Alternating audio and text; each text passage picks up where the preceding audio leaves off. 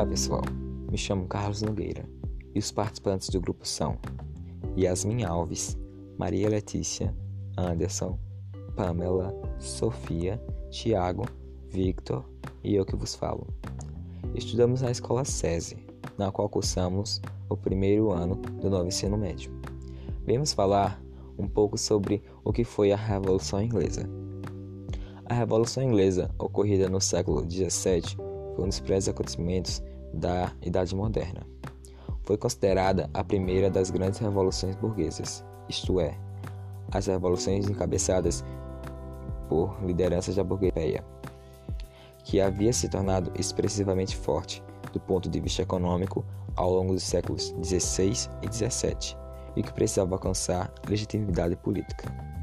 Com o processo de revolução, a burguesia da Inglaterra, por meio de uma guerra civil e da atuação do parlamento, conseguiu combater o Estado absolutista desse país e reformular a estrutura política, que comunara no modelo político da monarquia parlamentista em 1688, onde podemos dividir esse processo em algumas etapas: seus antecedentes, a Revolução Puritana e a Guerra Civil, República de Oliver Cromwell, a restauração da dinastia Stuart e, por fim, a Revolução Gloriosa.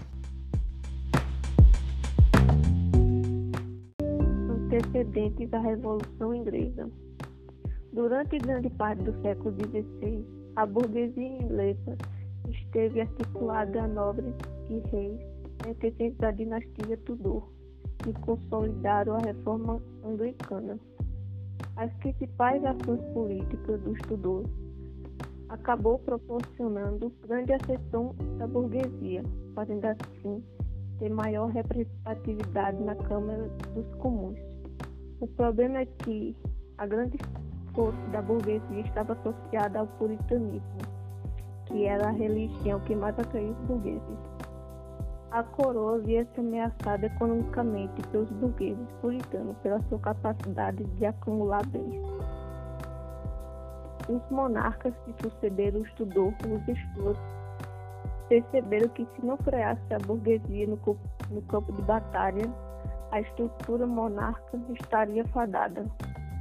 Charles I, tentando controlar a burguesia, aumentou os impostos e estabeleceu empréstimos forçados.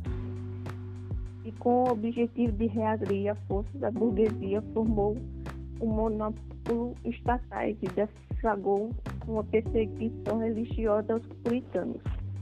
Confrontado pela Câmara dos Comuns, Carlos I dissolveu o parlamento, que ficou inativo por oito anos. Ele tentou entrar em um acordo com o parlamento para aumento de impostos, mas foi rejeitada e o rei decidiu deixar inativo novamente até 1640, quando novamente seus pedidos foram rejeitados.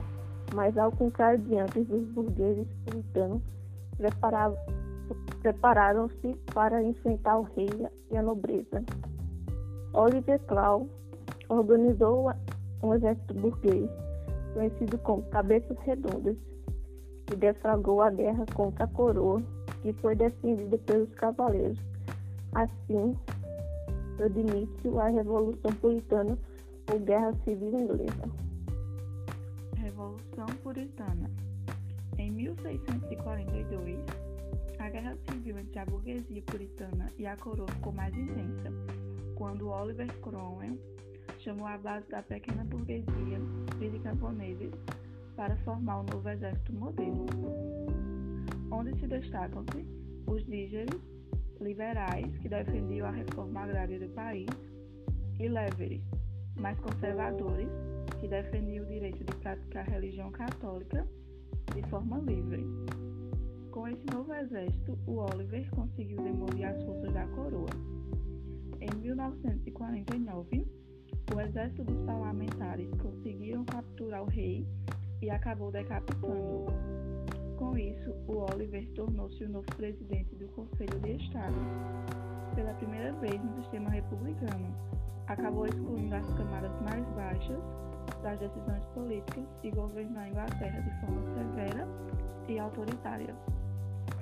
A proclamação da República ocorreu no dia 19 de maio de 1649 e Cromwell recebeu o título de Lord Protector. Dessa forma, a burguesia foi muito beneficiada por meio das alterações políticas adotadas, como os atos de navegação, aprovados no ano de 1650, que eram responsáveis pelo registro de mercadorias inglesas apenas em navios ingleses. Porém, Cromwell se volta contra todo o parlamento inglês, de modo que no ano de 1653 ele instaura uma aberta de forma que até sua coroação como rei da Inglaterra foi cogitada. Por fim, ele cogitou centralizar todos os poderes até sua morte no ano de 1658 e indicou seu filho para sucedê-lo no governo, mas acabou sendo disposto pelo parlamento Coco no ano de 1659. Dinastia Stuart se iniciou após a morte da rainha Elizabeth em 1603. Morreu sem deixar herdeiros e promoveu a dinastia Stuart. Após a morte da rainha, Jaime I, rei da Escócia, assumiu a dinastia, dissolveu o parlamento várias vezes e queria implantar uma monarquia absolutista, que se baseava no direito divino.